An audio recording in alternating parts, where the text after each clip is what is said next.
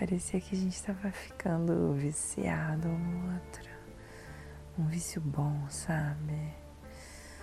Uma substância inebriante no ar.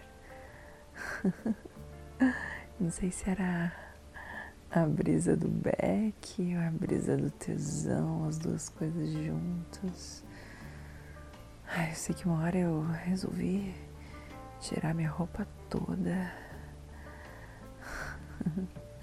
tirar a calça dele, o pau dele já tava explodindo pra fora da calça mesmo.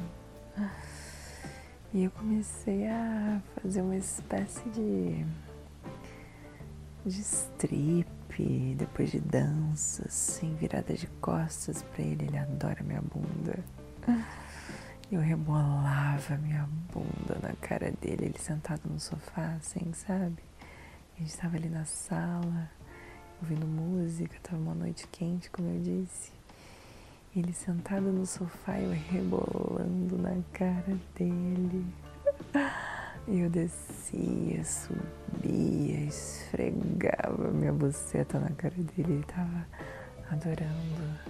O pau dele pulsava, sabe? Ai, eu fui ficando louca. Nossa, eu já tava muito molhada. Uma coisa tomando conta de mim, assim, eu descendo, subindo, rebolando. Ele tava estarrecido naquele sofá, babando.